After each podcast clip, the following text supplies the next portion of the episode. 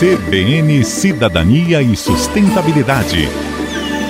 Olá, ouvintes! No programa de hoje vamos falar sobre uma opção ancestral e sustentável para tratar o esgoto sem precisar de uma rede, enriquecendo o solo e produzindo bananas no processo. O método de evapotranspiração com bananeiras, conhecido como fossa verde, é uma técnica ancestral utilizada por diversas culturas. Por ter uma construção extremamente simples, não precisa de mão de obra especializada e pode ser feito por você mesmo no quintal. Tudo começa puxando a tubulação do vaso sanitário para um buraco de 1,20m de profundidade e uma área equivalente a 2 metros quadrados por pessoa. Logo onde o cano chega no buraco, é importante que seja planejada uma tubulação de saída e uma tampa para inspeção, para que caso haja problemas com o sistema, seja possível drenar a fossa. Com isso feito, começa a construção. As paredes desse buraco devem ser então fechadas com tijolos e argamassa, e o fundo pode ser concretado ou fechado com uma membrana impermeável. O encanamento deve então ser estendido para atravessar a fossa de ponta a ponta e vários furos devem ser feitos nesse cano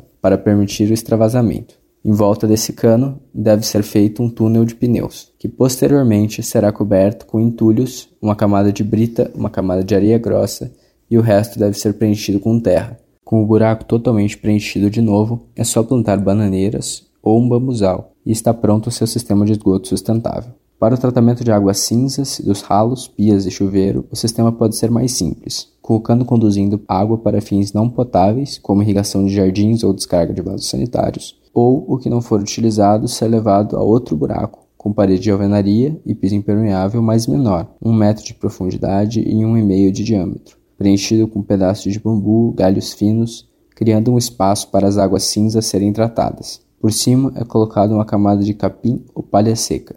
Em volta do buraco também são plantadas mais bananeiras. Sistemas maiores, chamados wetlands, podem inclusive tratar o esgoto de muitas casas ou até mesmo bairros inteiros, produzindo ainda mais alimento. As fossas verdes representam uma mudança de paradigma em relação às grandes redes. Não precisamos de concreto para transportar o esgoto por quilômetros, nem de bombas e energia elétrica, e nem de produtos químicos para poder lidar com o nosso resíduo. Isso não quer dizer que servem para todo tipo de esgoto. Em particular, os industriais precisam de sistemas específicos de tratamento, mas para o esgoto doméstico podem ser uma solução muito interessante.